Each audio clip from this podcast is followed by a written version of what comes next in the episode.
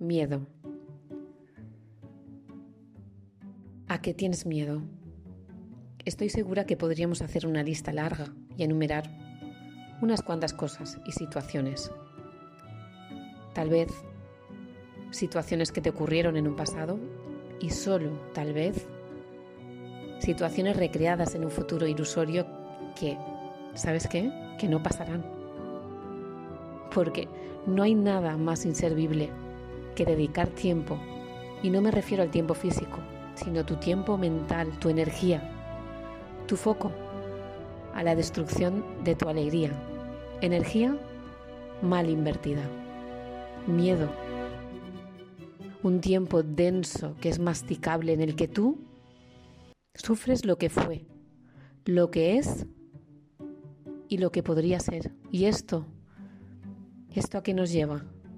A una especie de círculo vicioso de estrés, de miedo que engendra miedo, de pánico. Bienvenido a la no vida, o mejor dicho, bienvenido a morir en vida. Que si viene el lobo, que, que mira que viene una vez y lo que pasó, y, y si el lobo está esperando, y si, y si, y si, el infinito de posibilidades macabras una imaginación desbordante puesta al servicio del miedo, puesta al servicio de tu miedo. Bienvenido a la no vida, o mejor dicho, a morir en vida.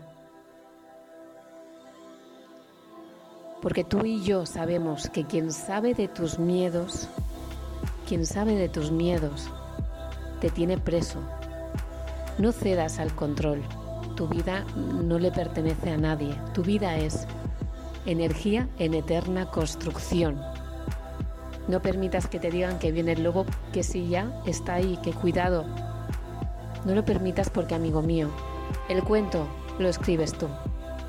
Decide escribir una historia de alegría. La mía es un cuento de humor, un poema de amor, unas líneas de sabiduría, un relato de suspense y si fuera una música, sería una ópera mezclada con una balada, con estribillos de blues y con el ritmo de una bachata. Ríete de tu miedo.